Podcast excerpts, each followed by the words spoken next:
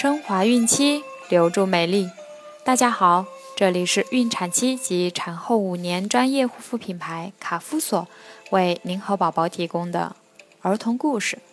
我是主播蜡笔小新，欢迎关注卡夫索公众号。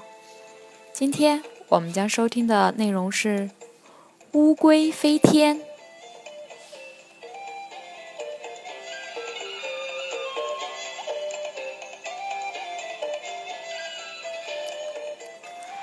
一步一步又一步，走路很慢的乌龟一路走，一路望着天空叹气，说：“啊，好羡慕野鸭！我真想尝一尝飞天的滋味，只要一次就好。我好想飞飞看。”乌龟每次看到天空，就想到飞天的事。有一天。他看到一群野鸭在吃东西，看着看着，乌龟忽然灵机一动，他想到了一个好主意。乌龟走过去，笑眯眯地对一群正在吃东西的野鸭说：“野鸭朋友，好久不见了！这么难吃的东西，你们怎么吃得下去呢？我每天在前面的一个池塘。”吃肥嫩的泥鳅，好好吃哦！你们想不想吃呢？咦，肥嫩的泥鳅在哪个池塘？快告诉我们好吗？好啊，这样吧，你们俩一个一边，衔着这根棍子飞，我吊在棍子上带你们去。嗯，你很聪明，飞过去比较快，而且从天上看。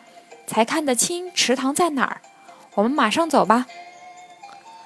两只野鸭一人一边衔着个棍子，噗的飞上天，而且越飞越高。乌龟掉在棍子上，第一次从高空上看到地面，感觉好新奇，好兴奋啊！乌龟先生，您说的池塘在哪儿呢？怎么飞了这么久还看不见呢？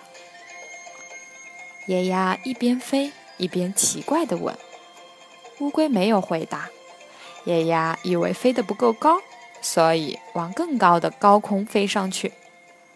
乌龟先生，现在已经飞得这么高，该看得见那池塘在哪儿了吧？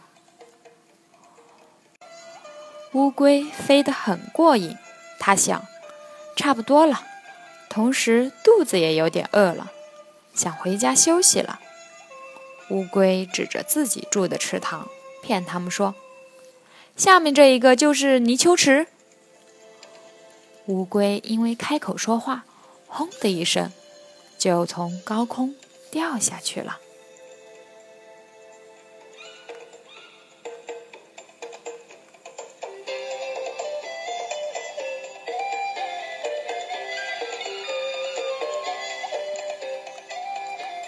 好了。